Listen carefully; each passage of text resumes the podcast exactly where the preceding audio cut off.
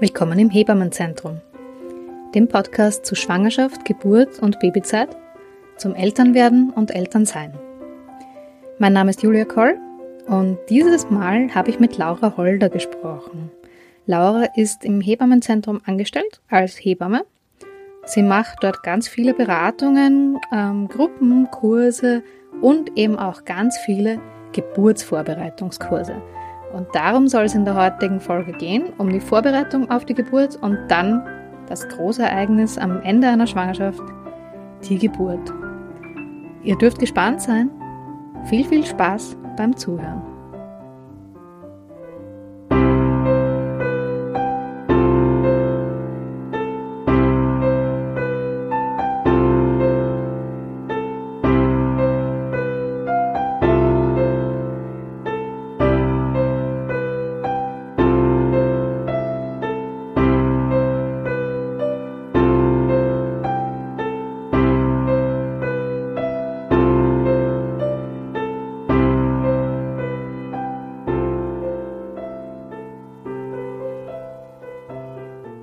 Herzlich willkommen bei einer neuen Podcast-Folge im Hebammenzentrum. Und heute darf ich die Laura Holder bei mir begrüßen. Hallo Laura.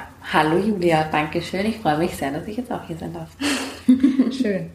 Ja, ich sage noch was zum heutigen Ambiente, weil mhm. heute sind wir zum ersten Mal in einem anderen Raum. Und diesmal kriegt man, glaube ich, so richtig gut das die Hebammenzentrumsgeräuschkulisse mit. Auf jeden Fall. Und bis ja. jetzt waren wir immer im Hinterhaus und ja. äh, dort ist es eigentlich recht ruhig. Mhm. Und ich habe auch, glaube ich, schon einmal in einer Folge gesagt, man sieht draußen die Eichhörnchen herumspringen. Ja, das ist ganz süß. ruhig da hinten. Und hier im Vorderhaus, wo aber eigentlich auch ganz viel stattfindet, da hört man die relativ laute Lazarettgasse draußen. Also da ist recht viel Verkehr. Genau, ja. Ähm, also so klingt es in unserem Beratungszimmer im, im vorderen Haus sozusagen, genau. Genau, so kriegen es bei uns. Und ich hoffe, dass das auf der Aufnahme nicht zu so sehr stört. Bevor wir in unser Thema starten, und unser Thema heute wird die Geburt sein, mhm. die Geburt und ihre Vorbereitung. Ja. Bevor wir da rein starten, möchte ich dich gleich bitten, ein paar Fragen in unserem Steckbrief zu beantworten. Ja, gerne. Erste Frage. Ich bin Hebamme seit. Ähm, ich habe meine Ausbildung 2017 abgeschlossen in Deutschland und habe dann erst 2018 im Jänner, also genau mit Anfang des Jahres 2018 angefangen zu arbeiten. Ähm, und zwar im göttlichen Heiland damals noch. Da gab es noch den Kreissaal und die Geburtenstation. Das wurde dann mit dem St. Josef zusammengelegt. Also zwei Wiener Spitäler. Genau. Für die Nicht-WienerInnen, die jetzt zuhören. Genau, mhm. ja, danke. Und ich habe dann ein Jahr im göttlichen Heiland gearbeitet und bin dann mit übersiedelt in St. Josef. Und Genau. Also 2017 bin ich zwar fertig geworden, aber war dann noch reisen und bin dann wieder von Deutschland zurück nach Wien gezogen und so. Also da ist dann zwischen noch viel anderes passiert und dann habe ich losgelegt 2018. Genau. Mhm. Und ähm, weil du gesagt hast, göttlicher Heiland und St. Josef, du bist jetzt aber nicht mehr im Spital. Nein, genau.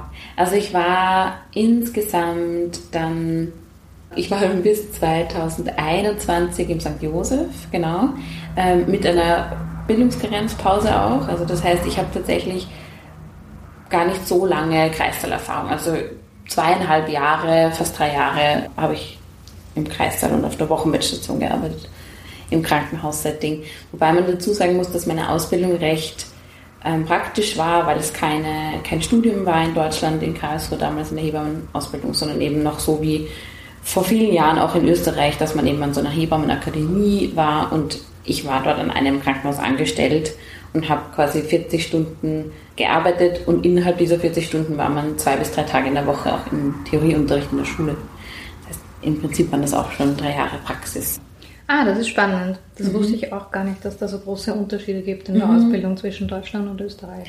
Genau, es wird jetzt geändert. Also es ist in Deutschland jetzt nach und nach wird auch akademisiert und mittlerweile ist es jetzt sogar so, dass jetzt diesen Monat sogar die Hebammenschule, in der ich eben die Ausbildung gemacht habe, zugesperrt in Karlsruhe, weil es jetzt eben ganz als Studium eben auch wieder gemacht wurde, verlegt wurde und jetzt ähm, wird das langsam eh in ganz Deutschland auch wieder, also ist es schon wieder anders und wird geändert und akademisiert, ja.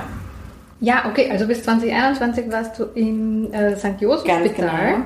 Und dann bin ich direkt gewechselt ins Hebammenzentrum. Also ich habe dann gemerkt, dass ich mit dem Studium, das ich jetzt noch neben der Arbeit mache, das nichts mit der Hebammerei zu tun hat, äh, hat dass es sich nicht gut ausgeht, im Schichtdienst ähm, noch zu studieren. Und deshalb ähm, hat mich dann damals die Jasmin Futuri, die hier auch immer wieder ähm, Kurse und Vorträge macht. Die ihr alle aus der letzten Podcast-Folge kennt. Genau. Die hat mir gesagt, dass sie, ähm, dass das hier, dass, dass hier eben gerade eine angestellte Hebamme gesucht wird und dass sie sich mich dabei gut vorstellen könnte und hat mich dann mit der Regina vernetzt und dann, genau, seitdem bin ich hier August 21. Mhm. Mhm. Ja, dann gehen wir mal weiter zur nächsten Frage. Mhm. Äh, so viele Kinder habe ich schon auf die Welt begleitet. Ja, das ist recht schwierig. Ich habe damals sogar tatsächlich so ein Buch geführt, wo ich jede Geburt eingetragen habe, die ich begleitet habe. Und das waren um die 100, also gar nicht so arg, ja. Also um die 100 waren es. Und das, also nach der Ausbildung waren es eben um die 100.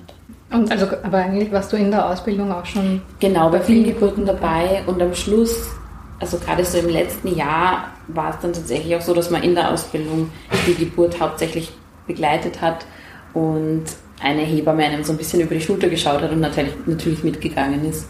Aber ja, ich habe auf jeden Fall damals auch schon viele, aber da habe ich damals noch nicht mitgeschrieben. Mhm. Genau. Ich bin Hebamme geworden, weil?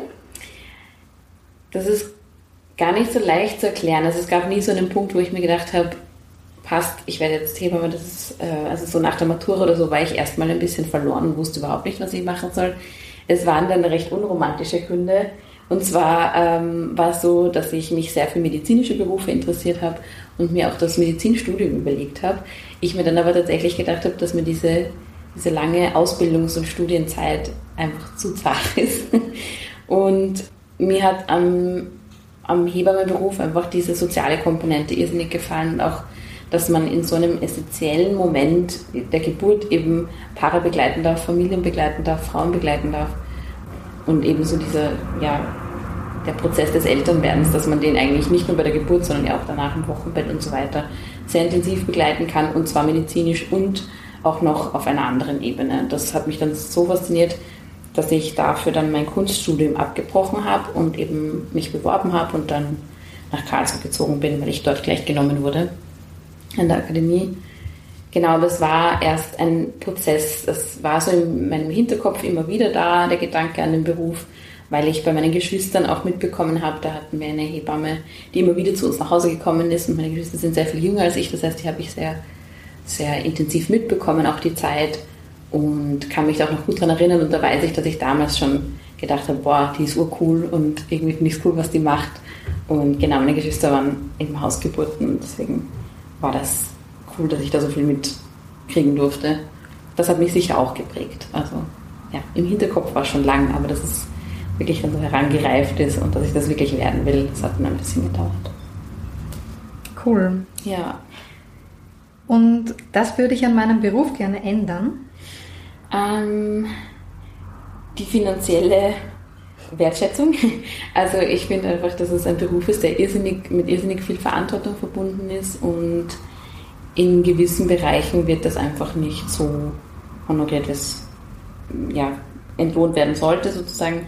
Und ähm, auch um einen Anreiz zu schaffen, also ich glaube, jetzt hat sich eh vieles geändert damit, dass viel mehr Studentinnen aufgenommen werden können an den FHs und zumindest auch in Wien vor allem. Ähm, das kann schon mal einem Mangel entgegenwirken, aber auch die finanzielle der finanzielle Aspekt würde natürlich viel mehr Leute noch dazu bringen, diesen Beruf ausüben zu wollen. Ähm, und was mich auch sehr freuen würde, ist, wenn, man, wenn wir ein Mitspracherecht auf politischer Ebene hätten, das auch wirklich viel Gewicht trägt. Also ich weiß, dass, da träumen, glaube ich, viele Berufe davon ähm, und das ist im Pflegebereich und sozialen Bereich oft so, aber ich habe das Gefühl, da werden die Hebammen oft nicht so ernst genommen, obwohl sie echt die Fachfrauen oder Fachleute für sehr ähm, ja, spezifische Themen sind, wo wir auch echt was zu sagen hätten, was ähm, berücksichtigt werden sollte mhm. ja, oder mehr. Sehr, sehr für das Leben essentielle Themen auch. Voll, ja, voll extrem und, und so feministische Themen und so. Also man ist einfach so nah am, am realen Leben dran von so unterschiedlichen Menschen und beobachtet dabei eben so viele auch Missstände in der Gesellschaft und so weiter. Also aus diesem Standpunkt heraus könnte man eigentlich sehr, sehr viel Neues entwickeln und das wird aber irgendwie einfach nicht so mit einbezogen. Also es wird oft sehr von außen, glaube ich, irgendwie sehr, sehr eng abgesteckt, der Hebammenberuf oder sehr, ich kann es schwer, also die, das Ausmaß, was Hebammen eigentlich machen, ich glaube, das wird überhaupt nicht so wahrgenommen und mhm. deshalb auch auf politischer Ebene, glaube ich, nicht wahrgenommen, ja, was mhm. da alles dabei mhm. steckt und dahinter steckt. Ja, ich hoffe, wir können da ein bisschen entgegenwirken, ich indem hoffe wir über verschiedenste Themen hier reden und ja. wir auch schon eine Folge hatten zu, was machen Hebammen eigentlich alles, was ja, ja viel mehr ist, als man glaubt. Voll, also der Podcast ist, das ist zum Beispiel eine super Methode, um dabei Sichtbarkeit zu schaffen, finde ich auch. Ja. Genau, also empfehlt ihn weiter, den Podcast. Genau. Leute hören. Ja. so, letzte Steckbrieffrage. Ja. Das liebe ich an meinem Beruf. Ähm, dass er so vielfältig ist, finde ich extrem toll und dass man so viel Unterschiedliches tun kann. Ich glaube, das haben eh schon mehrere gesagt, aber dass man ähm, als Hebamme sich eben aussuchen kann, möchte ich im Krankenhaus arbeiten, möchte ich freiberuflich arbeiten ähm, oder auch in welchem Bereich, ähm, also eher Schwangerschaft, Geburt oder Wochenbett und in welcher Form will ich Kurse machen und so weiter. Also es gibt wirklich eine große Bandbreite an Möglichkeiten und ich finde das extrem cool, weil es so frei ist und weil man einfach oft wechseln kann. Also man hat oft in dem Beruf nicht das Gefühl, dass man immer den gleichen Beruf macht, sondern obwohl es innerhalb des gleichen Berufsfeldes ist, ist es auch so unterschiedlich, das liebe ich.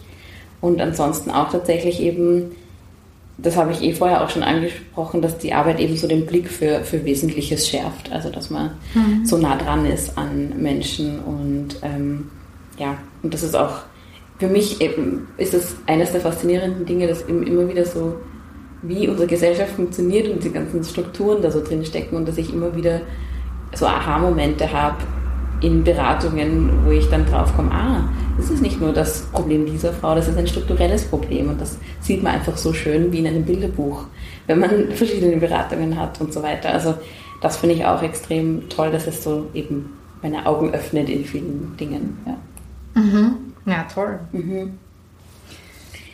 Ja, das war schon mit dem Steckbrief. Ja, passt. Ähm, heute, ich meine, du hast schon so viele Themen angesprochen, ja. aber heute wollen wir uns trotzdem wirklich diesem Kernthema ja der Hebammenarbeit äh, widmen, mhm. nämlich der Geburt. Ja. Unsere Zuhörenden sind ja, stelle ich mir zumindest vor, viele äh, Schwangere. Ja, ich denke wahrscheinlich. Und das ist natürlich ein sehr, sehr interessantes Thema, ja. wenn man gerade schwanger ist. Voll. Also nicht nur dann, aber vor allem dann. Ja, stellen wir uns einfach mal so eine Schwangere vor. Mhm. Es geht natürlich langsam irgendwann Richtung Geburt. Mhm. Früher oder ähm, später, genau. Früher oder später. Ja, wie soll sich diese Frau jetzt vorbereiten? Muss sie einen Geburtsvorbereitungskurs eigentlich besuchen? Ähm, oder würde es vielleicht auch reichen, wenn sie Bücher liest oder sich im Internet schlau macht? Also müssen tut man das natürlich nicht. Ich glaube, es ist auch oft so ein bisschen eine Frage von Ressourcen und es gibt leider noch recht wenig kostenlose Kurse. Aber für unser Klientel, beziehungsweise die, die meistens, das ist natürlich auch sehr, sehr bunt gemischt, aber ich finde, die meisten Leute, die zu uns kommen, haben die Ressourcen dafür und ich würde sagen, wenn man die hat in irgendeiner Form, dann würde ich ist es wirklich eine große Empfehlung, einen Geburtsvorbereitungskurs zu machen. Mhm. Vielleicht, also, also, weil du jetzt viel auch gleich über finanzielle Ressourcen ja. sprichst, wie viel muss man in etwa einplanen? Also ich würde mal auf jeden Fall, wenn man als Paar einen Kurs besuchen möchte, mit ungefähr 150 Euro rechnen, plus minus 20 Euro oder so. Ähm, und wenn man alleine, also es gibt bei uns im Hebammenzentrum auch einen Frauenkurs, was ich super cool finde, eben für, oder Schwangerenkurs für Personen, die eben schwanger sind, ohne Begleitperson. Das heißt nicht, dass man nicht die Begleitperson trotzdem mit zur Geburt nehmen kann oder sollte, aber man kann auf jeden Fall diesen Kurs alleine besuchen und da sind es um die 80 Euro. Genau. Und ansonsten, ja, also ich finde auf jeden Fall, dass es, ähm, es ist natürlich jetzt kein, kein ähm, Pflichtprogramm, aber man lernt einfach ganz viele nützliche Dinge für die Geburt und gerade mit Begleitpersonen ist es einfach eine super coole ähm, Methode, sich auch einfach mental mit dieser Geburt auseinanderzusetzen und auch es bereitet ja eben nicht nur wirklich tatsächlich darauf vor, im Sinn von, man weiß jetzt, wie es funktioniert, sondern ich glaube, es hilft auch einfach, sich regelmäßig mit diesem Thema auseinanderzusetzen. Und ich glaube, es macht mental auch ganz viel in der Vorbereitung und entspannt ein bisschen und kann die Angst nehmen. Ja, ja, ja, auch ein wichtiges Thema. Voll. Mhm. Ähm, ja. Ja, ähm, ja, in der Vorbereitung auf diese Podcast-Folge habe ich Ja. mich echt gefragt, okay, wir sprechen über Geburtsvorbereitung, aber wir Ja. möchten auch über die Geburt direkt sprechen. Und wie machen wir das am besten? Mhm. Und dann habe ich mir gedacht, vielleicht sprechen wir einfach so die verschiedenen Phasen einer Geburt, Geburt an. an. also Mhm. einer, einer natürlichen Geburt jetzt Ja. einmal grundsätzlich. Ja. Und schauen, was tut man im Geburtsvorbereitungskurs Mhm. jeweils vorbereitend dafür? Oder kann man tun? Ja, okay. Also fangen wir an. Wann, wir wann, wann an. beginnt eigentlich die Geburt? Ab wann ist der Ah, das Zeitpunkt, ist- wo man jetzt wirklich sagt, die Ja. Geburt geht los? Das ist eine gute Frage. Also es gibt grob eigentlich diese zwei Arten, wie eine Geburt losgehen kann. Wir kennen es aus den Filmen, die Fruchtblase platzt, ähm, ganz viel Wasser ist plötzlich am Boden, die Frau steht oder die Gebärende, die schwangere Person steht meistens in irgendeinem Supermarkt oder in einem öffentlichen Verkehrsmittel oder ist gerade in einer super ungünstigen Situation und dann ist da plötzlich über dieses Fruchtwasser und ähm, es ist quasi große Aufregung und wie kommt man jetzt zum Spital? Und da kann ich ein bisschen Beruhigung bringen, weil so passiert es meistens nicht. Also das ist wirklich extrem selten. Ähm, ist gutes Filmmaterial, aber tatsächlich gehen nur 10% aller Geburten circa mit diesem Blasensprung los. Und das heißt, die meisten Geburten beginnen einfach mit Wehen und Wehentätigkeit. Und die kann sich ganz unterschiedlich entwickeln. Also die allererste Geburtsphase nennt man Latenzphase und das ist eine Phase, in der sich die Wehen oft sehr unregelmäßig und unkoordiniert ähm, verhalten oder daherkommen. Also das heißt, es kann sein, dass man zum Beispiel mal eine kurze Wehe hat und dann zehn Minuten später wieder eine und dann zehn Minuten später wieder eine und dann ist aber wieder für eine halbe Stunde Pause und dann ähm, kann es sein, dass es nach, weiß ich nicht, ein, zwei Stunden oder so wieder losgeht. Und dann kann es aber auch sein, dass es wieder nochmal ganz abbricht. Und das ist, also es ist wirklich ganz unterschiedlich, wie sich diese Latenzphasen verhalten und auch ob man die überhaupt so intensiv wahrnimmt. Also da kommen so mehrere Komponenten mit rein, ähm, wie lange diese Latenzphase dauert, weil die Frage ist eben, ab wann zählt man die überhaupt? Und die ist so tatsächlich so ein bisschen, das ist eine super individuelle Phase und das ist ein bisschen schwammig, das kann man nicht so genau definieren. Aber diese erste Geburtsphase wird auch normalerweise quasi vor allem im Krankenhaussetting nicht so richtig dazu gerechnet, zeitmäßig. Also das heißt, man zählt als Geburtshelfer in, im Krankenhaus normalerweise ab dem Moment, ähm, ab dem die Wehen muttermundswirksam sind und regelmäßig sind. Und das ist dann die nächste Phase, nämlich die Eröffnungsphase. Die Latenzphase finde ich deshalb eine ganz wichtige Phase, weil es die Phase ist, in der man sich so ein bisschen eingroovt mit den Wehen. Also normalerweise, wenn man das erste Kind bekommt, ist die typischerweise ein bisschen länger, als wenn man jetzt zum Beispiel schon das zweite oder das dritte Kind bekommt. Und in dieser ersten Latenzphase ist es eben so, dass man sich, glaube ich, erstmal überhaupt darauf, also damit also einstellen muss drauf und auch ähm, zurechtfinden muss, dass das jetzt überhaupt wirklich die Geburt ist. Man braucht, glaube ich, ein bisschen, bis man es realisiert und muss da erstmal ankommen. Das heißt, diese unregelmäßigen Wehen, da kann man sich auch, ist für manche ähm, Schwangere vielleicht auch so ein bisschen der Gedanke, ah, ich habe immer wieder mal so ein Ziehen gehabt, das wird schon nichts sein. Und dann schläft man vielleicht auch einfach noch weiter, wenn es zum Beispiel in der Nacht ist oder lenkt sich irgendwie ab oder macht irgendwas anderes. Und ähm, die eine oder andere Person kann das vielleicht nicht und muss sich da schon wirklich sehr darauf konzentrieren, das zu veratmen. Ähm, wichtig ist, glaube ich, echt, dass man da im Vorhinein am besten eben durch einen Geburtsvorbereitungskurs irgendwie Methoden lernt, wie man mit diesem Schmerz umgehen kann oder beziehungsweise wie man eben nicht gegen, sondern mit diesem Schmerz arbeiten kann. Und das ist tatsächlich so das A und O, finde ich, in der, in der Geburtsvorbereitungsarbeit, da so ein bisschen den Blick für diesen Geburtsschmerz ähm, aus einem anderen Winkel zu sehen. Also so ein bisschen zu schauen, was bedeutet Schmerz normalerweise, wie reagiere ich normalerweise auf einen Schmerz, den ich habe und wie unterscheidet sich der Geburtsschmerz von normalem Schmerz und wie gehe ich damit um. Und das ist eben so die große Aufgabe in diesen Kursen auch, dass man da Methoden eben mit den Paaren entwickelt und findet und mit ihnen durchgeht und übt. Dass man zum Beispiel ähm, auch zu Hause eben sich ermutigt fühlt, da erstmal sich einzurufen mit den Wehen, vielleicht mal in die Badewanne zu gehen ähm, oder zu duschen und schaut, und schaut, was das warme Wasser zum Beispiel macht. Kann das einen entspannen. Ähm, man kann PartnerInnen darum bitten, sie, ähm, dass man sich massieren lässt von ihnen. Man kann ähm, verschiedene Atem- und Entspannungsübungen machen, die man eben in Kursen gelernt hat. Oder spazieren gehen oder sich bewegen. Ich glaube, wichtig ist auch aufs eigene Körpergefühl zu hören. Und meistens leitet der Schmerz einen da ganz schön. Also ähm, die Positionen oder Bewegungen, die einem gut tun, die sollte man machen und genau. Also das, das Ziel in dieser Latenzphase ist erstmal, genau, wie gehe ich mit dem Schmerz um und sich da so ein bisschen reinfinden und mit dem Schmerz zu arbeiten. Mhm. Kann man das im Geburtsvorbereitungskurs lernen, dieses besser auf den eigenen Körper hören, was der dann braucht? Mm, ich denke schon durch bestimmte oder gezielte Körperübungen, dass das möglich ist. Ich glaube, es kommt doch sehr stark darauf an, wie offen man für solche Übungen ist, was man sich erwartet aus einem Kurs. Ich denke, es gibt auch viele Leute, die gerne erstmal einfach sehr rational an das Thema rangehen mhm. und einfach mal nur eine Info haben wollen.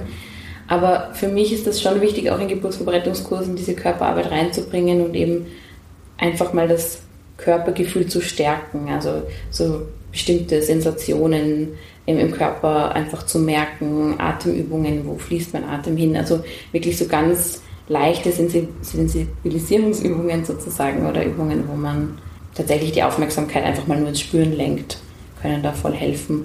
Partnerübungen können da auch helfen. Und ja, da gibt es eine ganz große Bandbreite an Übungen auf jeden Fall, die einem da, glaube ich, sehr gut ja, das Gefühl vermitteln können, okay, ich weiß, ich kenne meinen Körper, ich kann jetzt damit umgehen, wenn das und das irgendwie auf, den, auf mich zukommt und so weiter. Mhm, ja. Mhm. Bevor wir jetzt weiterreden, ist mir mhm. eingefallen, ich sollte vielleicht noch erwähnen, ja. dass du natürlich Geburtsvorbereitungskurse selbst anbietest. Ja, stimmt. ich könnte ich auch erwähnen, stimmt, ja. Ähm, ich mache die hier im Zentrum, genau, das sind die Zentrumskurse. Und zwar sind die immer Montag am Abend. Und ähm, man kann sich anmelden über das Hebammenzentrum, über die Website. Und zwar finden die immer zwischen, also es geht normalerweise um 18.30 Uhr los und gibt es 20.30 Uhr. Es ist ein fortlaufender Kurs, also man meldet sich einmal für vier Termine an und wir empfehlen normalerweise immer, dass man so in der 30., 32. Woche irgendwie startet. Mhm. Und dass man dann eben diese viermal jeweils eine Woche mitmachen kann und dann quasi rechtzeitig wieder fertig ist. Ja. Mhm. Und deiner ist ein Kurs für Paare. Der ist für Paare, ganz mhm. genau. Mhm. Genau. Und dann ist mir noch, ähm, um wieder ein bisschen mehr ins Thema reinzugehen, ja. mir ist da aber auch noch so eine organisatorische Frage gekommen, ja. wenn die Frau, ich sage immer die Frau, du sagst immer die Schwangere und die ja. Gebärende, das ist ähm, sehr gut von dir. ja. und ich vergesse es immer wieder. Also wenn die Schwangere jetzt in der, in der Latenzphase ist, mhm. ähm, wann weiß sie denn dann, wann sie ins Krankenhaus fahren sollte oder wann sie ihre Hebamme anrufen sollte? Ja, ähm, guter Punkt, genau. Also von dieser Latenzphase, die so ein bisschen eben schwammig zu definieren ist oder für manche am Anfang noch nicht ganz klar ist, geht es dann meistens schon nach ein paar Stunden oder manchmal ein bisschen schneller, manchmal ein bisschen langsamer dazu über, dass die Wehen regelmäßiger werden und koordinierter werden. Das heißt, irgendwann ist es so, dass die Wehen tatsächlich so einen regelmäßigen Abstand von ungefähr fünf Minuten haben und eine Wehe auch schon ein bisschen länger dauert, also so um die Minute, dass man merkt, okay, ich muss mich jetzt schon ganz schön konzentrieren, um eine Wehe zu veratmen. Und vielleicht auch kommt für die eine oder andere oder Person das Bedürfnis hoch, dass man eben sich einfach Unterstützung und Hilfe wünscht. Und ich denke, dass dieses Gefühl von, ich kann, schaffe das jetzt nicht mehr allein oder mit PartnerInnen, sondern ich brauche jetzt die Hebamme, das ist alleine schon ein Indiz dafür, dass man natürlich ins Krankenhaus fahren kann oder seine Hebamme kontaktieren kann und mal schauen kann, ähm, ja, wo man steht sozusagen in diesem Geburtsprozess. Und wenn man sich aber gut fühlt und ähm, tatsächlich diese Latenzphase, wie es empfohlen ist, auch wirklich zu Hause verbringen kann und das ähm, gut hinbekommt, dann macht es Sinn, wenn man ein bis zwei Stunden regelmäßige Wehentätigkeit hat, ins Krankenhaus zu fahren. Das heißt, ein bis zwei Stunden wirklich ungefähr alle fünf Minuten regelmäßige Wehen, die man verschnaufen muss. Dann macht Sinn, das ist so die Faustregel, dass man dann ins Krankenhaus fährt. Mhm.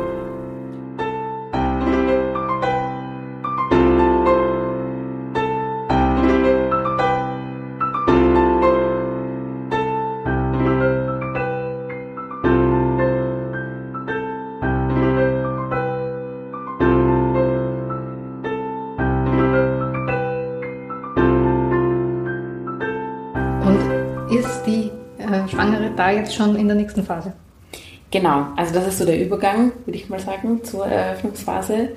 Die Eröffnungsphase ist eigentlich dadurch definiert, dass der Muttermund sich kontinuierlich öffnet. Also das heißt ungefähr, ich tue mir immer schwer mit diesen Definitionen, so steht es halt immer in den Lehrbüchern, ein Zentimeter pro Stunde.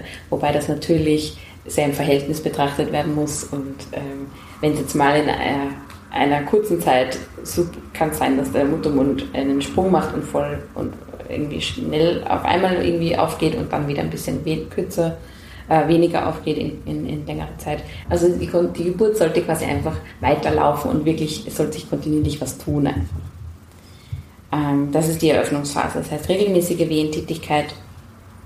Das ist normalerweise die längste Geburtsphase so ungefähr. Also wenn man die Latenzphase ist, so eben, wie gesagt, ist ein bisschen schwierig damit reinzurechnen, aber die, die Eröffnungsphase ist eigentlich die längste Geburtsphase und da geht es dann oft so, dass man in der Latenzphase hoffentlich schon ein paar Methoden sich überlegt hat oder herausgefunden hat, die einem helfen, mit diesem Schmerz umzugehen. Und wenn man das irgendwie geschafft hat, herauszufinden, dann kann man das in der Eröffnungsphase eben anwenden. In der Eröffnungsphase ist es super, wenn man viel, viele aufrechte Positionen irgendwie macht, wenn man wenn man es schafft zu gehen, zu stehen. Ähm, wichtig ist auch irgendwie, dass man eine freie Bewegung im Becken hat. Also auch da ist es wieder ganz gut und wichtig, wenn man einfach auf das eigene Körpergefühl hört und schaut, dass man ja, sich so bewegt, wie es gut tut und auch so ein bisschen eben der Schmerz, den Schmerz wieder als was sieht, was einen da leiten kann. Und wenn man dann in diesem regelmäßigen in dieser regelmäßigen Phase ist, dann merkt man eh, also da, da ist man einfach ein paar Stunden dann in dieser Phase, die kann super anstrengend sein. Viele Gebärende geben auch diese Phase als die anstrengendste Geburtsphase an, weil sie eben oft lang dauert und man sich manchmal so ein bisschen fühlen kann, als wäre man den Venen ein bisschen ausgesetzt sozusagen und nicht, könnte noch nicht aktiv damit was tun.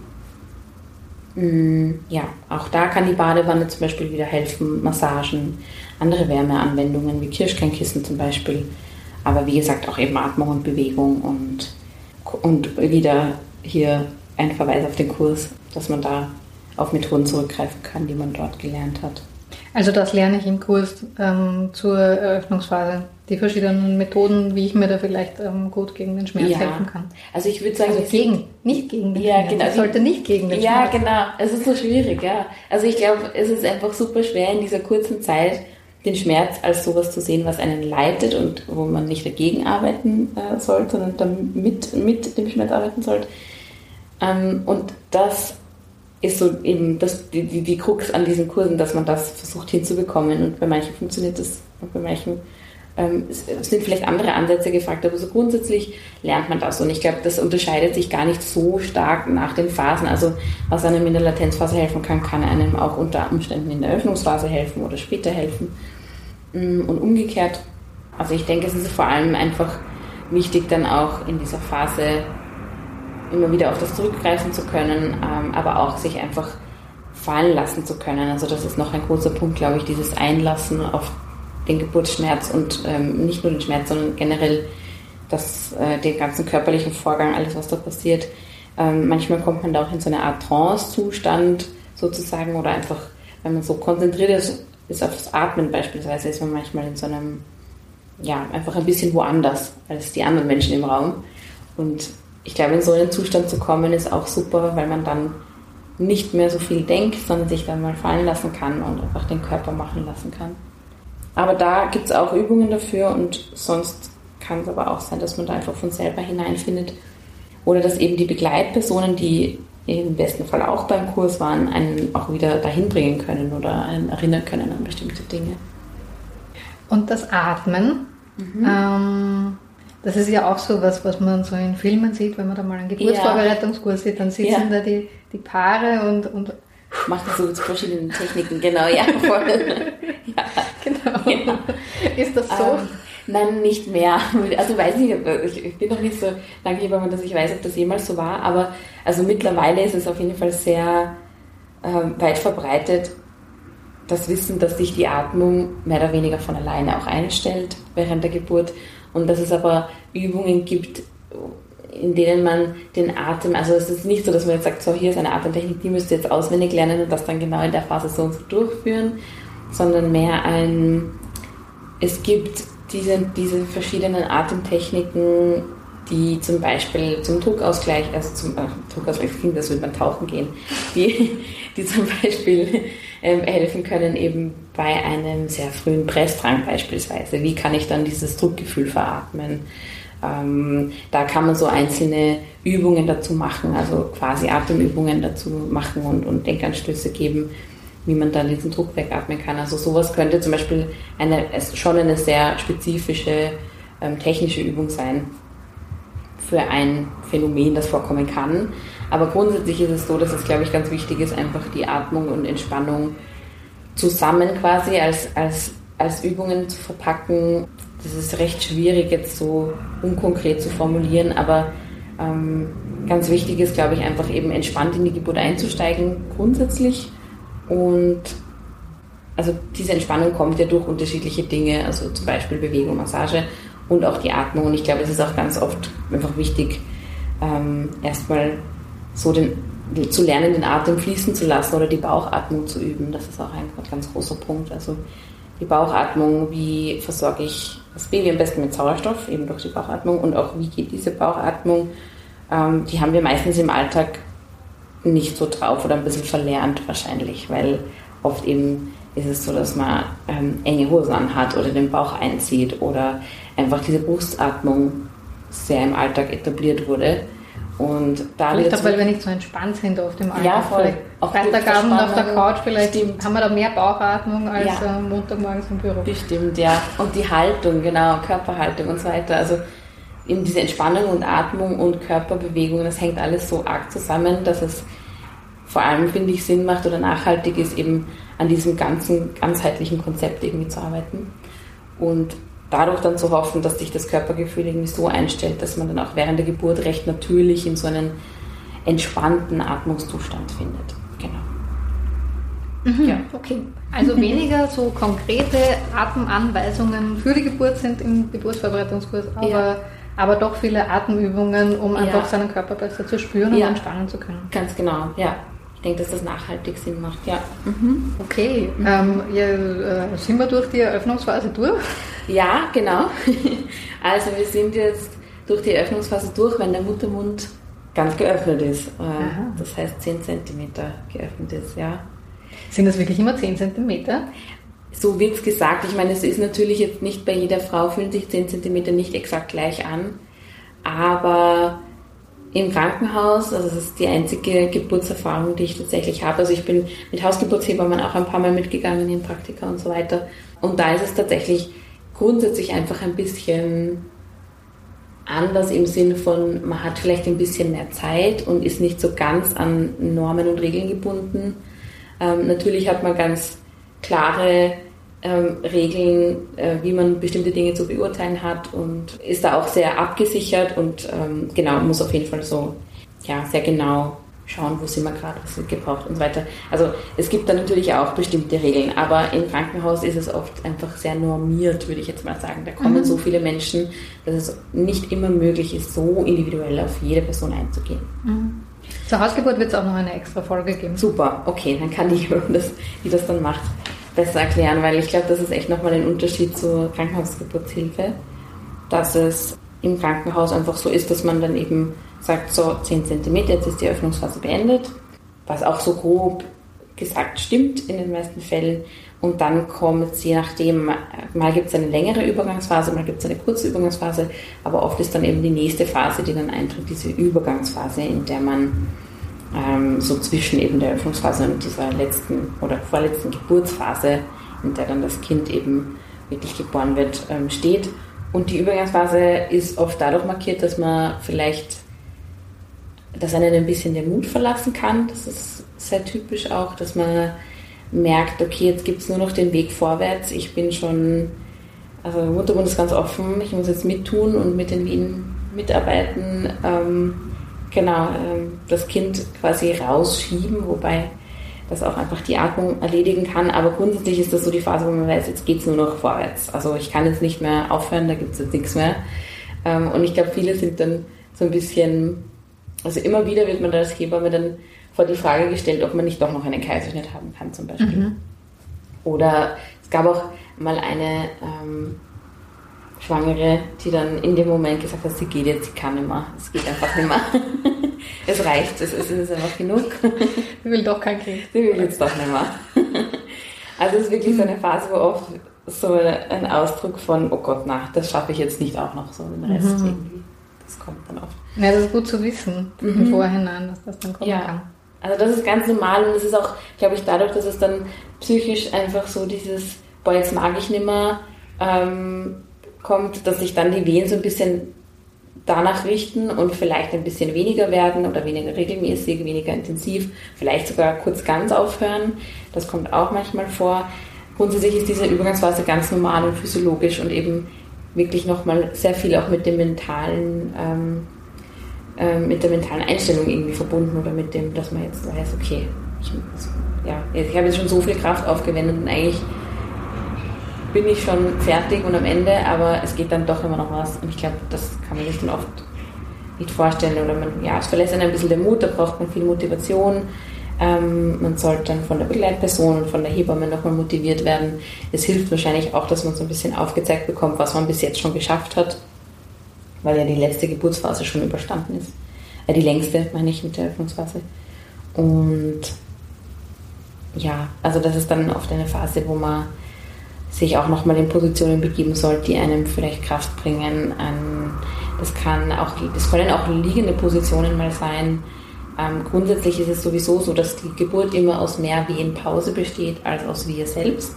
Und dass man diese Wehenpausen wirklich gut nutzen sollte, um sich Energie zu verschaffen. Also das heißt, in den Wehenpausen wirklich schauen, dass man die Muskeln entspannt, dass man alles fallen lässt, dass man die Augen vielleicht sogar nochmal zumacht, ähm, tief durchatmet und dass man versucht, jede Wehe so als einzelnen Berg zu betrachten und nicht so als ein ganzes Meer an Wellen sozusagen. Genau. Ähm, und ja, die Übergangsphase ist dann oft noch ein bisschen eine Challenge und ja, da ist Kraftschöpfen angesagt und aus der Übergangsphase tritt man dann aus, indem man oder ja, wenn man merkt, okay, irgendwie kriege ich jetzt so eine so ein Druckgefühl, ein starkes, oder so, man nennt es auch Pressdrang, also dass man so das Gefühl hat, ich kann gar nicht anders, als während einer Wehe jetzt so mitzuschieben irgendwie. Mhm. Das ist dann das Ende der Übergangsphase. Und dieser Pressdrang, immer, ja, das Wort finde ich nicht ganz so schön oder nicht immer passend, aber ähm, eben dieses Gefühl, dass man da jetzt einfach mitschieben möchte oder muss, während eine Wehe kommt und es wirklich meistens so ein ähm, ja, ein innerliches, körperliches, intuitives, ähm, so wie so ein Reflex fast, dass man da gar nicht anders kann. Und viele verwechseln das dann auch manchmal mit, ähm, weil der Druck natürlich auch manchmal so ein bisschen Richtung Darm geht, ähm, kann es sein, dass dann auch viele Gebärende sagen, boah, ich glaube, ich muss jetzt nochmal aufs Klo. Und das ist immer ein gutes Zeichen für die Hebammen, weil dann wissen wir, ah was, das ist der Kopf, der jetzt drückt auf den Muttermund. Und in der Situation kann man natürlich dann meistens nicht mehr aufs Klo gehen, sondern wird dann eher dazu angehalten, im Kreissaal zu bleiben. Und dass es jetzt Richtung Geburt geht und dass man jetzt einfach diesem Pressdrang nachgeben darf sozusagen. Und das Kind da rausatmen kann oder eben diesem Pressdrang einfach nachgibt und, mhm. und drückt uns und dann sollte man das einfach machen und nach, also wirklich mit jeder Wehe sozusagen dieses Kind ähm, rausschieben, sein eigenes Kind genau auf die Welt bringen. Und ich glaube, das ist dann manchmal auch wieder mit, also das geht oft auch gar nicht so schnell, was auch gut ist fürs Gewebe.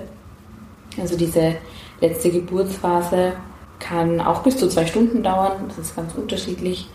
Und was da, glaube ich, wichtig ist, ist auch wieder, dass man da gute Positionen findet, die einem eben Kraft geben. Also irgendwelche aufrechten Positionen zum Beispiel, bei denen die Schwerkraft mithilft, dass das Kind eben gut geboren werden kann. Ähm, das kann der Vierfüßlerstand sein, das kann eine tiefe Hocke sein, es kann Stehen sein, man kann auf den Gebärhocker gehen.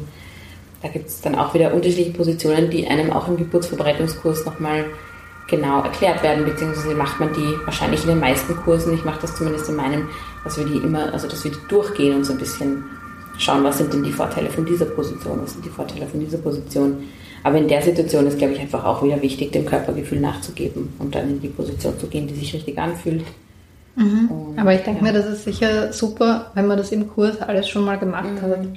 Weil, also auch gerade dann in der, in der Situation, wo man schon ja. recht, recht hochschwanger ist, ja, eigentlich. Voll. Ähm, ja. Dass man dann schon weiß, wie sich so eine Position ungefähr anfühlt. Voll. Genau, ob das irgendwie überhaupt für einen passt. Also es ist ja auch wieder unterschiedlich, was sich für wen gut anfühlt.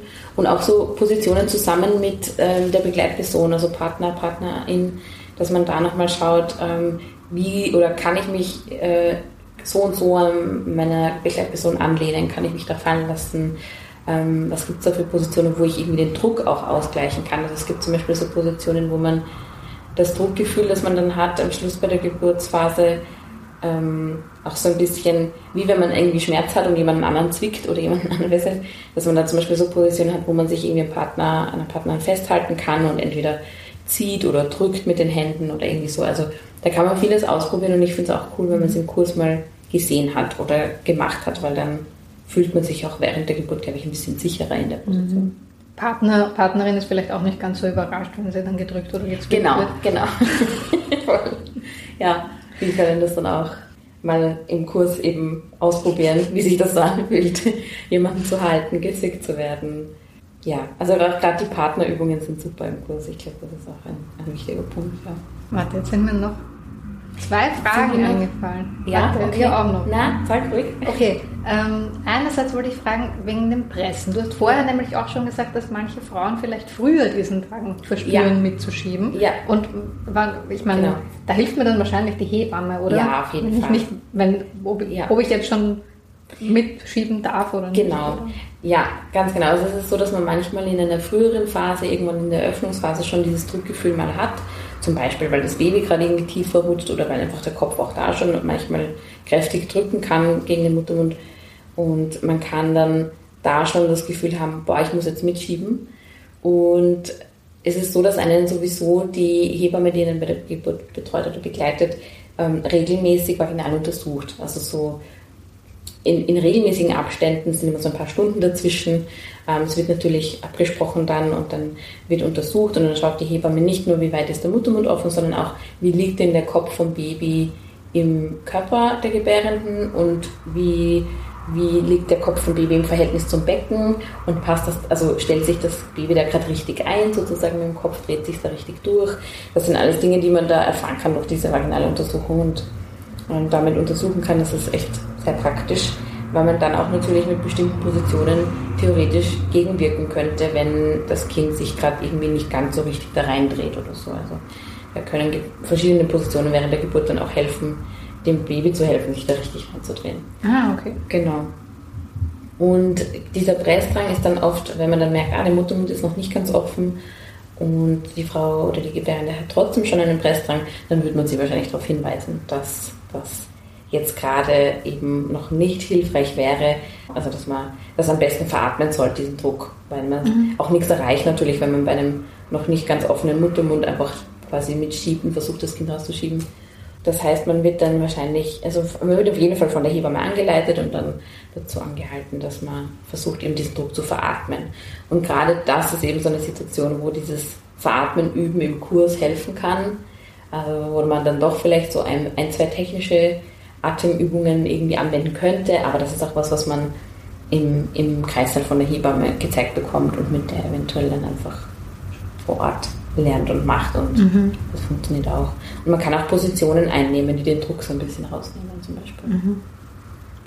Und die zweite Frage, die mir noch eingefallen ist, auch mhm. zum Thema Druck und Drücken. Mhm, ja. ähm, ist tatsächlich, also weil du gesagt hast, viele Gebärende sagen dann vielleicht in dieser Übergangsphase mhm. oder wenn es dann ähm, in, in, Richtung Rausschieben geht, ja. ich muss jetzt nochmal aufs Klo. Ja. Und ich glaube, dass da viele ähm, Schwangere vielleicht auch ein bisschen Scham oder Angst davor haben, mhm. dass sie dann nämlich wirklich ähm, aufs Klo müssen ja. und dass sie wirklich da Stuhl rausdrücken. Ja. Voll. Kannst du da vielleicht aus Hebammensicht noch was dazu sagen? Ja, das kommt ganz, ganz oft als Frage, wie oft das bei Geburten passiert, dass man Stuhlgang hat, während man eben das Kind rausschiebt oder auch davor. Und es ist tatsächlich so, dass das insgesamt relativ häufig vorkommt. Ich kann es jetzt gerade sehr schwer in Zahlen irgendwie zusammenfassen, aber so schätzungsweise würde ich mir sagen, ungefähr bei der Hälfte, wenn nicht sogar bei mehr ja, aller Geburten sozusagen kommt es vor, dass, dass auch Stuhl mit rauskommt, wenn man eben mitschiebt und so weiter, weil da irrsinnige Kräfte dabei sind bei der Geburt. Und aus Hebammensicht ist es tatsächlich gar nicht, worüber wir uns Gedanken machen. Ich weiß, dass es natürlich für einen selber nicht angenehm ist, wenn das passiert, aber da kann ich insofern beruhigen, dass es in dem Moment meistens sehr dezent gehandhabt wird, sehr, ähm, ja, wie soll man sagen, einfach so damit umgegangen wird. Die meisten merken das überhaupt nicht ähm, dass sie jetzt Stuhlgang hatten, beziehungsweise auch die PartnerInnen merken das in den meisten Situationen überhaupt nicht. Das ist oft dann so viel anderes, so viel wichtiger, dass das voll untergeht. Also das ist tatsächlich nichts, wo man sich dann in dem Moment denkt, oh Gott, jetzt habe ich Stuhlgang. Also es ist wirklich in den meisten Fällen dann so, ich bin gerade echt mit anderen Dingen beschäftigt, ich habe echt was anderes zu tun und es ist dann einfach plötzlich nicht mehr wichtig. Mhm. Ich glaube, ich mache sich im Vorhinein viel mehr Gedanken drüber, als eigentlich notwendig ist. Und vor der Hebamme braucht man sich deswegen auch nicht schämen? Überhaupt nicht, nein. Das ist auch wirklich was, womit man in dem Beruf tagtäglich konfrontiert ist, wahrscheinlich, wenn man vor allem in einem Kreislauf zum Beispiel arbeitet. Ähm, und das ist ganz normal für uns. Also das ist überhaupt nichts Besonderes. ja, genau. Das ist ganz normal und auch wirklich nichts, wofür man sich irgendwie schämen müsste. Genau, Druck und Drücken. Also, die, das ist schön gesagt eigentlich, die Geburtskräfte auf jeden Fall, die tun, die sind wirklich extrem stark und auch aufs Baby wirken die natürlich extrem stark. Also da ähm, ist auch so viel anderes dabei, was man spürt, dass man das tatsächlich nicht mehr spürt und das einfach ja, wortwörtlich auch beiseite geräumt wird, aber auch einfach wirklich einfach auf, verfällt. Also man, man merkt es einfach nicht. Genau. Okay, also das war, ähm, wie heißt die, das war jetzt die Geburtsphase. Ja, genau. Man nennt sie auch Austreibungsphase, wobei ich das Wort nicht so schön finde und da sind wir eh auch immer wieder mit, also unter Hebammen-Kolleginnen im Gespräch, wie man das dann am besten nennt, weil Austreibungsphase sehr äh, fast gewaltsam klingt irgendwie oder dass er irgendwie. Ja, wer treibt da wen? Eben, genau. Das ist so, es ist auch wieder dieses, dass da, es suggeriert so ein bisschen, dass quasi die Hebamme irgendwie jemanden antreibt und die Person treibt dann das Kind aus. Also es ist ganz komisch irgendwie. Ich mhm. weiß nicht, was das heißen soll und suggerieren soll. Das Wort mag ich da überhaupt nicht. Ähm, deswegen nenne ich es immer Geburtsphase. Mhm. Genau. Und das ist die vorletzte Geburtsphase, weil es gibt, ähm, also die vorletzte Phase generell in der Geburt, es gibt dann nach, nämlich noch die Plazenta-Periode oder Nachgeburtsperiode. Mhm. Also die Geburtsphase ist die Phase, wo am Ende das Kind, das kind geboren wird. Ja, ganz genau. ja, wo die Gebärende das Kind gebärt und das ist dann eben die Phase, wie gesagt, wo dieser dieser Pressdrang oder dieses Gefühl von ich muss jetzt mitschieben, damit beginnt sozusagen mit diesem Gefühl. Das Gefühl wird immer stärker, wird immer intensiver. Man geht diesem Gefühl nach. Und dann ist es so, dass man eben mit jeder Wehe das Kind ein Stückchen mehr Richtung Ausgang schiebt. Ähm, und dieses Richtung Ausgang schieben ist dann auch wirklich ein ganz, ganz langsamer Prozess. Und das ist aber gar nicht so schlecht, weil das heißt, dass das Dammgewebe und das Vaginalgewebe einfach ja, Zeit haben, sich daran anzupassen, ähm, aufzudehnen und so weiter. Und das nennt man eben Schaukeln, diesen Vorgang. Also das heißt, man schiebt das Kind raus und dann kommt es, also man schiebt eben ein bisschen mit während der Wehe. Das heißt, das Kind kommt mit dem Kopf ein bisschen weiter runter, stellt sich so ein bisschen gegen den Beckenboden, gegen die, ähm, kommt dann irgendwann eben bei den Labien an, kommt dann irgendwann so ein bisschen durch die Labien durch und dann außerhalb der Wehe zieht sich es meistens wieder ein bisschen zurück innerhalb der Wehe geht es wieder ein bisschen nach vor, dann kommt es wieder ein bisschen zurück und das ist eben dieses Schaukeln, das den Damm dazu bringt, dass er sich langsam aufdehnen kann. Ah, okay. Und das ist super, weil das heißt, ähm, das Gewebe wird vorbereitet und ähm, das Kind rauscht dann nicht einfach so ganz schnell durch, sondern es ist wirklich ein langsamer Prozess und es kann eben bis zu zwei Stunden ungefähr dauern. Das mhm, ist die letzte mhm. Phase von der Okay. Mhm. Ihr habt das jetzt gerade alle nicht gesehen. Die Laura hat das auch so mit den Händen so ja. schön dargestellt, wie das Kind so durch. Ähm, genau, durch den Vaginalkanal und schön ja, langsam an den Labien vorbei, genau, so durchrutscht. Ja. So mache ich es beim genau. Infoabend meistens, weil da habe ich nicht so viel Materialien dabei. Beim Geburtsvorbereitungskurs zeige ich es wirklich mit dem Becken und mit den ganzen Modellen, die wir haben, vor. Mhm. Aber es hilft manchmal trotzdem auch so mit den Fingern. Also ich kann das fast gar nicht mehr erklären, ohne, ohne äh, Handzeichen zu machen. Genau. Ja klar, das ist ja auch einfach ein ähm, Vorgang, der sehr, sehr, sehr technisch auch irgendwie. Ja. ja.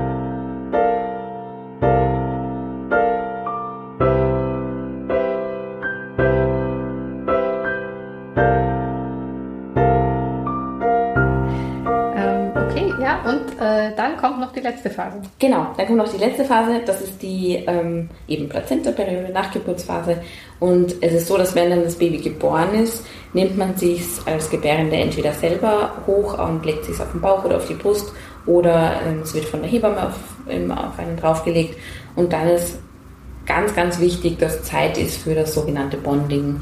Das heißt, dass eben die nackte Haut vom Baby auf der eigenen nackten Haut äh, liegt, dass die sich berühren sollten.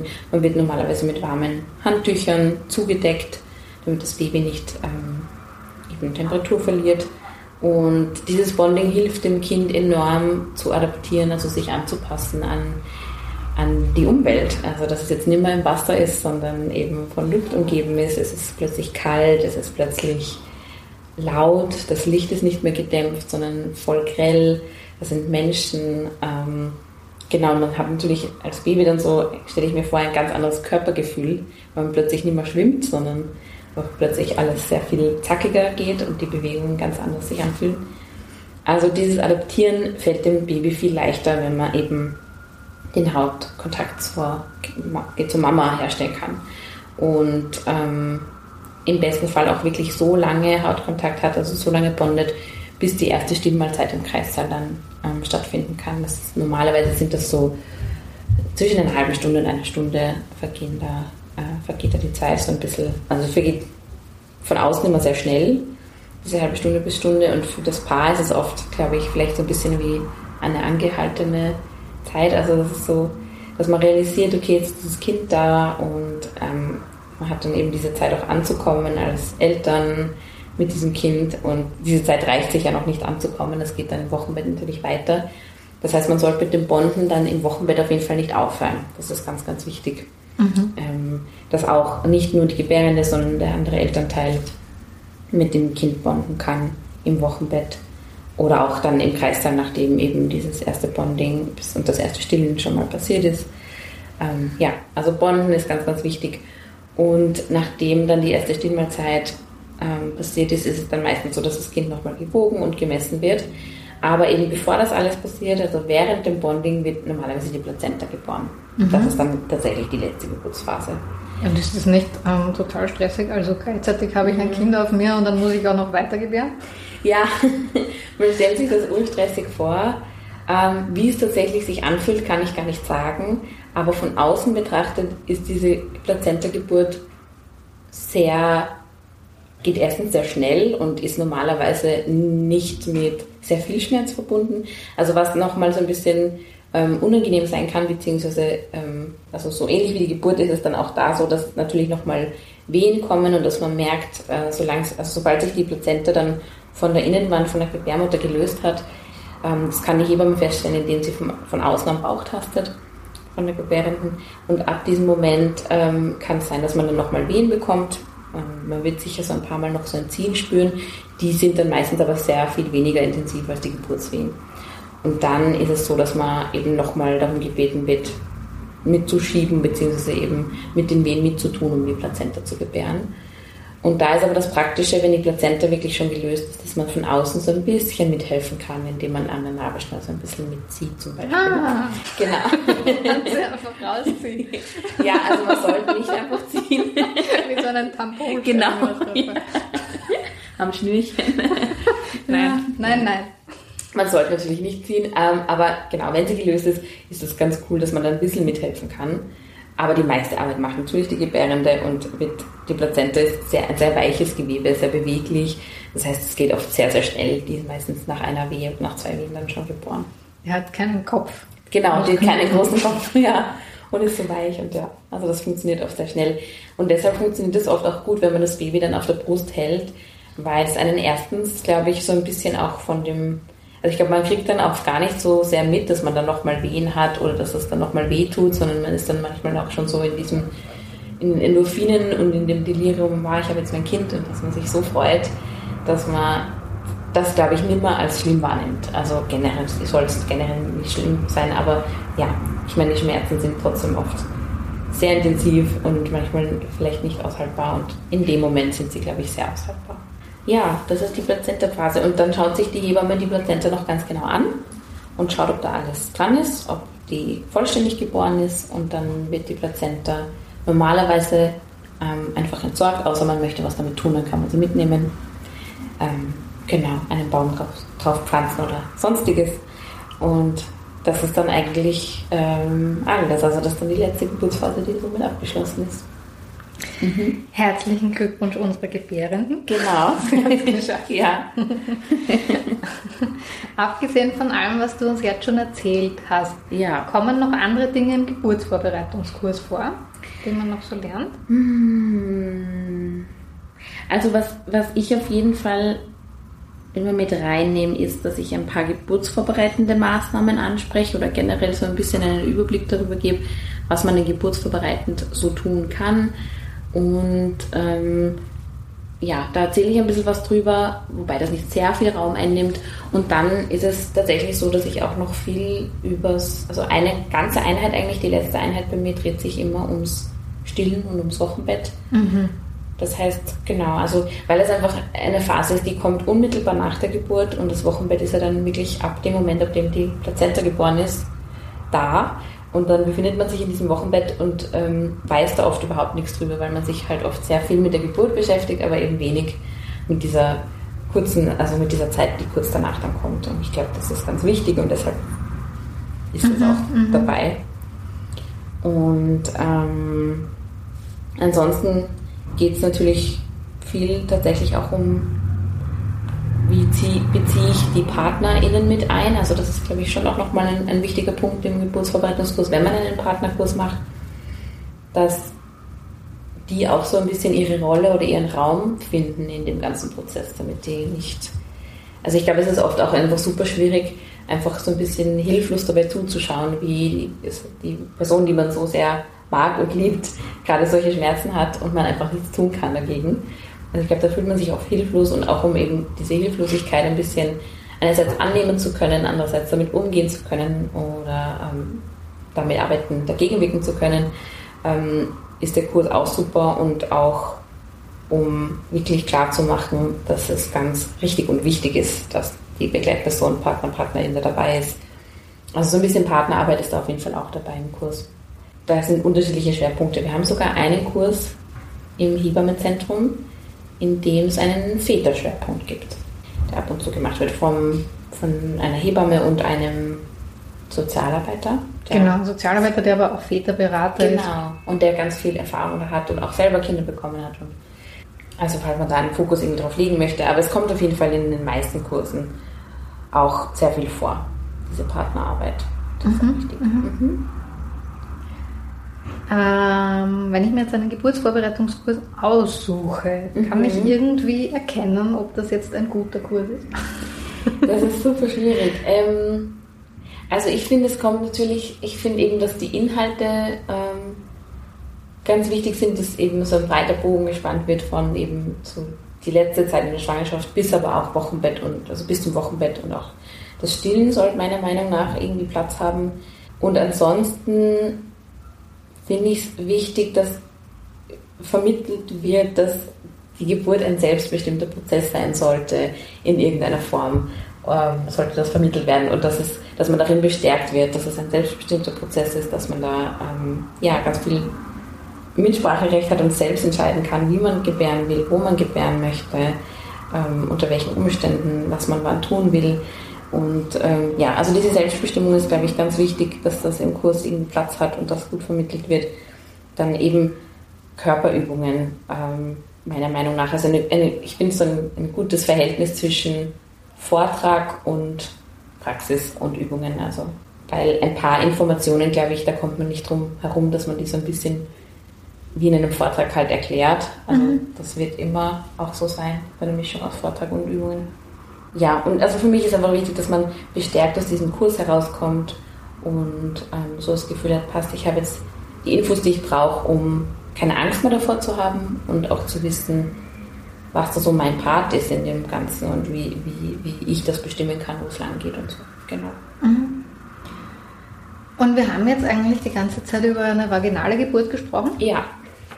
Gibt natürlich auch ähm, Schwangere, die ihre Kinder via Kaiserschnitt gebären. Mhm. Ähm, ja, was lernt man denn dazu im Geburtsvorbereitungskurs? Und ja. also vor allem, wenn schon ein Kaiserschnitt geplant ist, soll mhm. ich dann überhaupt in einen Geburtsvorbereitungskurs gehen? Macht das Sinn? Also ich denke, dass in den herkömmlichen Geburtsvorbereitungskursen hauptsächlich die vaginale, also die Spontangeburt behandelt wird und es auch sehr stark eben darum geht, eben mit diesen Wehen und so weiter umzugehen, die man ja bei einer geplanten Kaiserschnitt hat man die ja in der Form nicht. Das heißt, wenn man schon weiß, dass es wird wirklich ein geplanter Kaiserschnitt, dann macht es eventuell Sinn, andere Kurse zu besuchen. Ähm, muss es vielleicht kein ganzer Geburtsverbreitungskurs sein, aber vielleicht ein Kurs zum Stillen, zum Wochenbett, mhm. dass man irgendwie schaut, dass man so. Es gibt auch einen Vortrag über das Thema Kaiserschnitt, also zum Thema Kaiserschnitt bei uns, wo man da so das Wichtigste, glaube ich, darüber hört, wie, das, wie der Ablauf da ist. Aber was schon vorkommt im Geburtsverbreitungskurs, ist vor allem die ungewollten Geburtsausgänge. Also das heißt zum Beispiel eben, wenn es ein ungeplanter Kaiserschnitt dann doch wird oder ein mhm. Notkaiserschnitt wird oder wenn eine Sauglocke benötigt wird, um das Kind ähm, zu gebären, dann genau sind das natürlich Themen, die zwar in den meisten Geburten ähm, nicht vorkommen, aber die trotzdem wichtig sind, meiner Meinung nach einfach zu bearbeiten.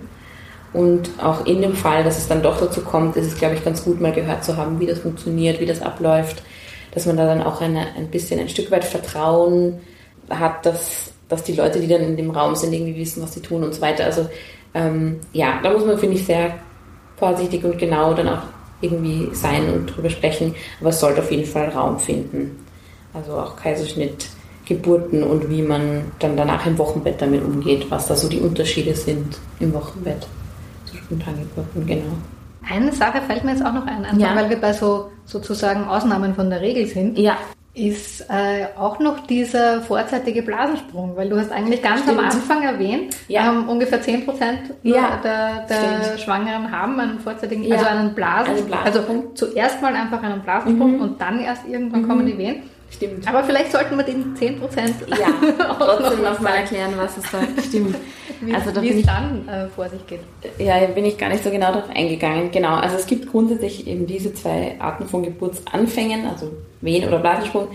Ähm, beim Blasensprung ist es so, dass es, wenn man eben erstmal einen Blasensprung hat und noch keine Wehen hat, dass man das einfach vorzeitiger Blasensprung nennt, ähm, weil man eben sonst noch keine Anzeichen der Geburt irgendwie merkt. Und sein vorzeitiger Blasensprung ist immer ein Geburtsbeginn, das heißt, man sollte auf jeden Fall seine Hebamme kontaktieren oder ins Krankenhaus fahren ähm, in dem man angemeldet ist. Man braucht das aber nicht super hektisch und, und schnell machen. Also normalerweise ist es so, dass die Babys sich schon lange vor der Geburt tief und fest im Becken quasi in Pole Position begeben und ähm, da insofern eben keine Gefahr besteht, dass da irgendwas passiert, wenn jetzt die Blase platzt. Ähm, das heißt, der Kopf rutscht dann meistens einfach ein bisschen weiter runter, weil eben das Fruchtwasser nicht mehr ganz so viel polstert. Ähm, aber in der Regel ist das völlig unbedenklich. Also man kann dann einfach ganz gemütlich seine Sachen packen ähm, und sich auf den Weg ins Krankenhaus machen oder eben die Hebamme rufen, wenn man zu Hause entbindet zum Beispiel oder eine Wahlhebamme hat. Und dann wird das im Krankenhaus so gehandhabt, dass man aufgenommen wird, also dass erstmal ein Fruchtwassertest gemacht wird und geschaut wird, ob es wirklich Fruchtwasser ist. Ähm, und dann wird man aufgenommen im Krankenhaus, bekommt ein Zimmer und kommt dann so alle paar Stunden mal zur CTG-Kontrolle in den Kreissaal. Das das Gerät, das die Herztöne vom Baby anschaut ähm, und misst für eine halbe Stunde.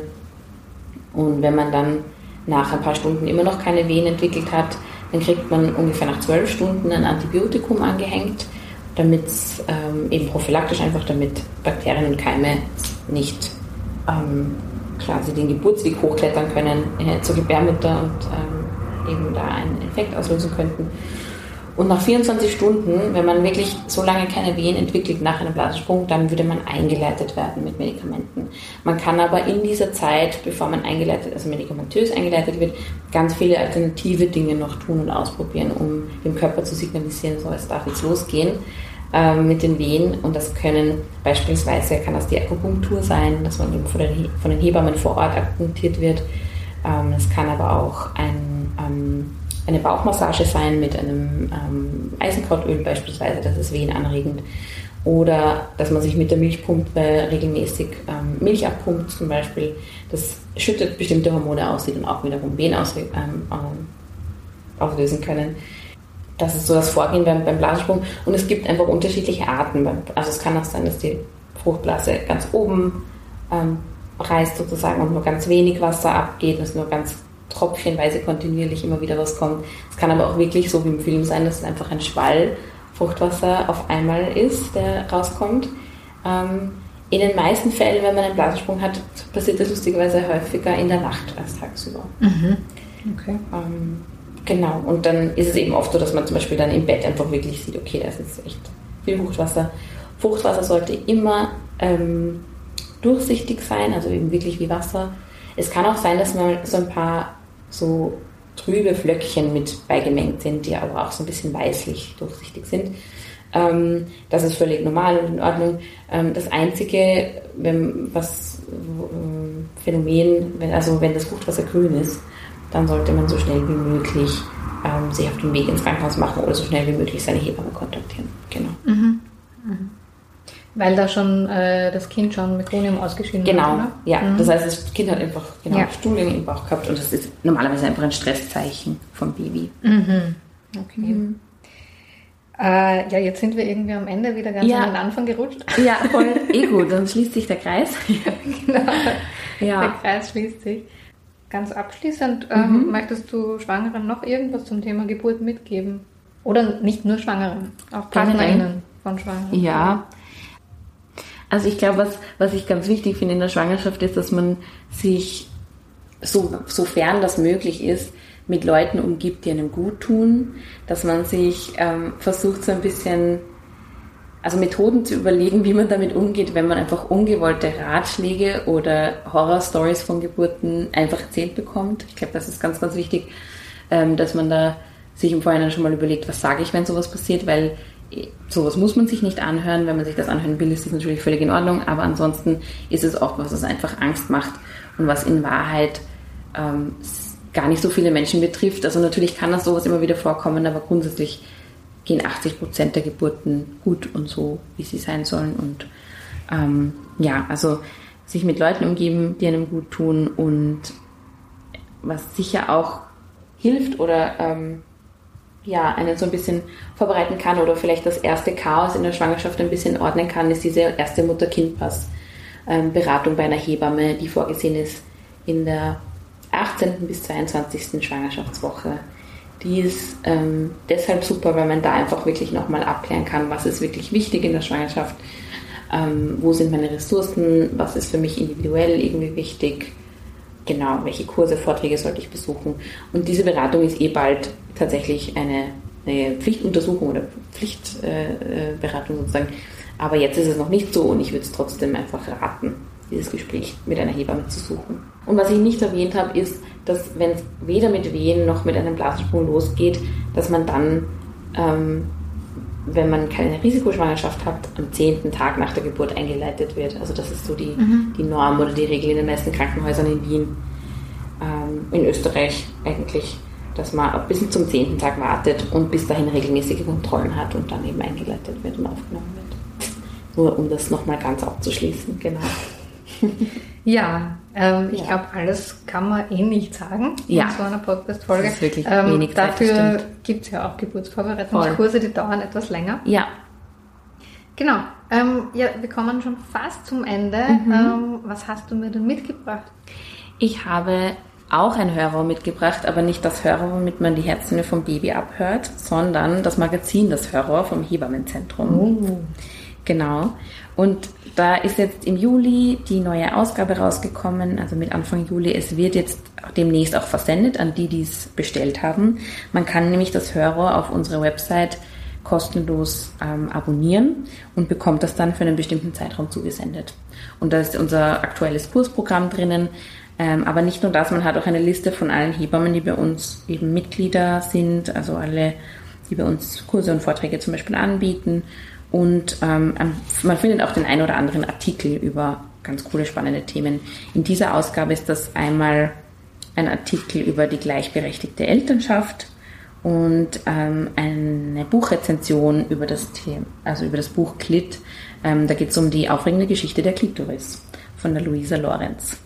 Genau, und man findet auch immer ein Rezept und eine Sportübung. Also da sind so ein paar kleine Goodies drinnen. Mhm. Und einen Geburtsbericht gibt es auch immer. Und einen Geburtsbericht, genau. Es ist sogar auf der ersten Seite. Das ist eigentlich ja. immer so das, das, ist das Herzstück eigentlich sogar. Also, und man kann das Hörer abonnieren, aber man mhm. kann sich auch natürlich einfach, einfach, holen, oder? Gratis abholen bei uns, auf jeden Fall, ja. Wir haben ganz viel davon. kommt gerne vorbei und holt euch das. Ja, und es ist auch immer wunderschön illustriert, muss Voll. ich sagen. Die Grafikerinnen machen das echt extrem toll und schön. Ähm, genau, das Iltis-Kollektiv, um die auch mal erwähnt zu haben. Die Ja. machen unsere schönen Grafiken. Mhm. Das haben sich sicher schon mehrere gedacht, woher Ich glaube auch. Hebammenzentrum seine Ich glaube, ich auch. Ja, cool. Vielen Dank. Dann hat das Hörer auch hier im Podcast mal seinen Platz. Ja, genau.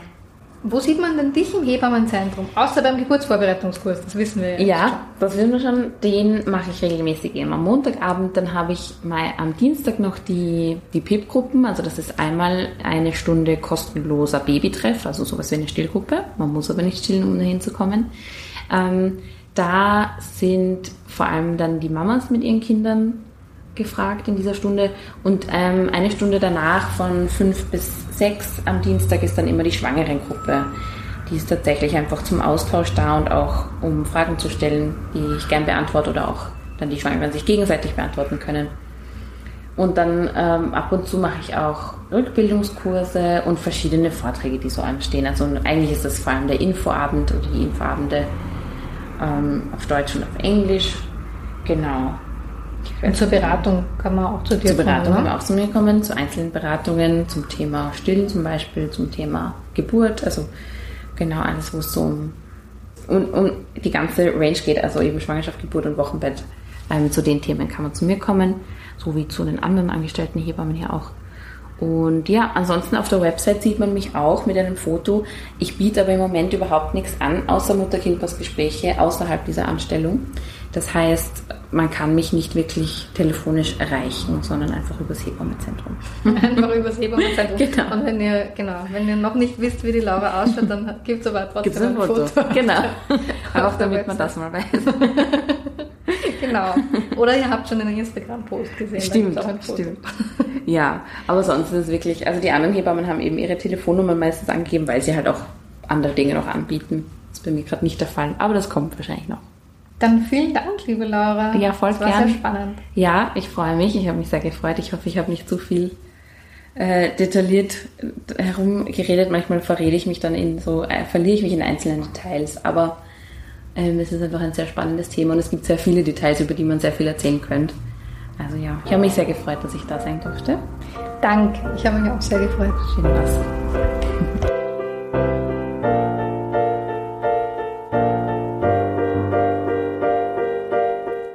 Das war mein Gespräch mit Laura. Ich hoffe, ihr konntet euch daraus etwas mitnehmen. Wenn euch der Podcast gefallen hat, dann hinterlasst uns doch bitte eine positive Bewertung auf der Podcast-Plattform eurer Wahl. Bitte abonniert den Podcast, damit ihr die nächste Folge immer gleich in euren Feed bekommt und empfehlt ihn weiter. Das Hebammenzentrum findet ihr in der Lazarettgasse 8 im 9. Bezirk in Wien. Ihr findet uns natürlich auch auf Facebook und auf Instagram unter @hebammenzentrum. Wenn ihr jetzt einen Geburtsvorbereitungskurs buchen wollt oder eine andere Beratung braucht oder vielleicht zu einem Vortrag kommen wollt, dann schaut auf unsere Website www.hebammenzentrum.at oder ruft uns an. Bis bald im Hebammenzentrum.